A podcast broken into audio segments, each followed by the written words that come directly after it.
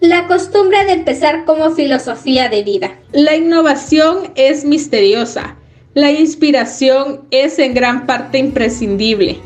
Pero es obvio por todos los éxitos que vemos en el mercado que podemos dar la talla. Cuando la costumbre se arraiga y te conviertes en un iniciador en el centro del círculo, cada vez encontrarás más cosas en las que fijarte y más proyectos que iniciar e incitar. El impulso aumenta y cada vez se te da mejor generarlo.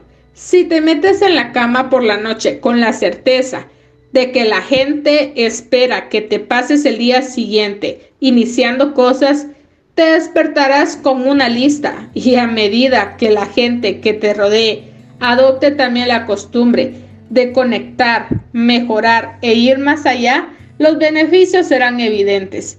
Lo que podría considerarse como una decisión de los directivos en una de las empresas de la competencia, en la tuya se hace de forma automática.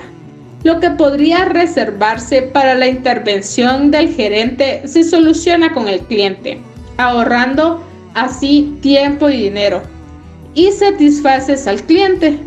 Esta idea tan prosaica, el simple acto de empezar en esa realidad profundamente transformadora. Esta fuerza motriz es un activo justificable.